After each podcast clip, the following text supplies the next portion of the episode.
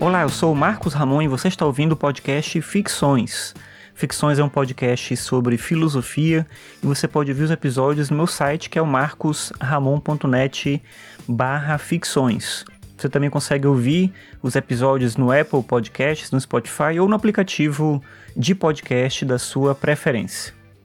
Hoje o tema que eu trouxe para falar é sobre um filósofo especificamente que tentou discutir a questão de Deus, da existência de Deus. Muitos filósofos trataram desse tema e o Spinoza, que é o filósofo que eu quero falar sobre ele um pouco hoje, ele foi talvez ao discutir esse tema um daqueles que foi mais injustiçados por muitas pessoas na época dele, por muitos teóricos também depois, enfim, ele acabou sendo considerado como um herege e era também chamado de panteísta, até de enganador por outras pessoas também. Na verdade, o Spinoza era um filósofo que tinha uma crença absoluta em Deus e no sentido metafísico da presença de Deus em nossas vidas.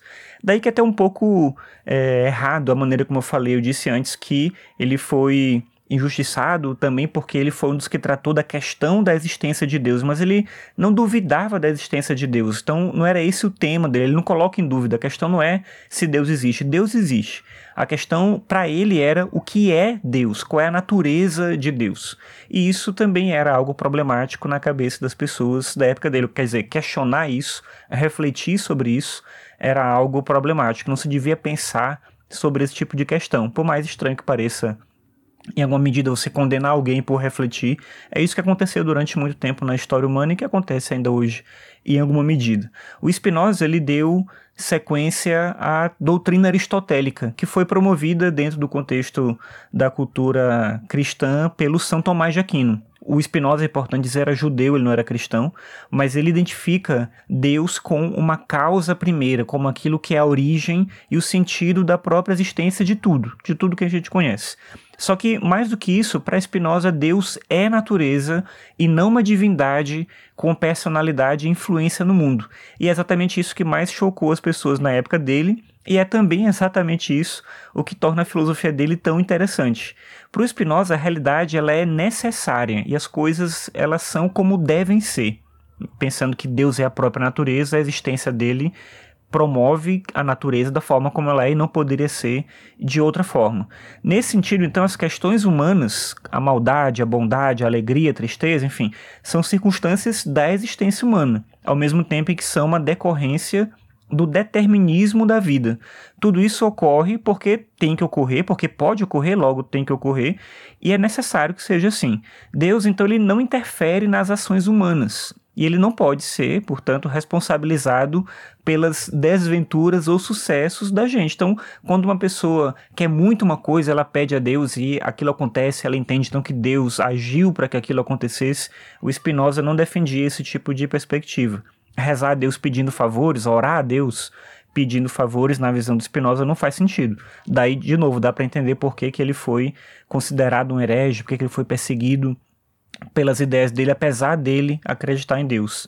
Só que na visão do Spinoza a gente pode intuir então que a oração ela não tem função nenhuma, não, ela tem uma função, ela tem uma função porque ela nos coloca no caminho da verdade, que para Spinoza se identifica com o caminho do conhecimento, sendo a ausência ou presença dessa ideia, que é o conhecimento, o motivo para as coisas acontecerem conosco.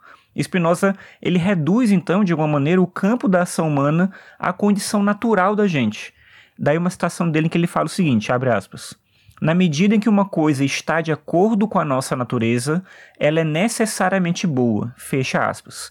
Ele fala sobre isso num livro dele que chama Ética, e é um livro feito de uma maneira matemática. É um livro bem interessante, mas ao mesmo tempo muito difícil de ler, porque ele usa uma estrutura matemática para tratar de um tema que não é matemático, que é a ética. Enfim, ele vai dizer então que se as coisas estão de acordo com a natureza, elas são boas. Parece simples pensar nisso, mas quanto esforço que a gente não faz para buscar sentido para a vida além da gente, na metafísica, na possibilidade de um outro mundo após a morte, na busca pela eternidade ou qualquer coisa desse tipo.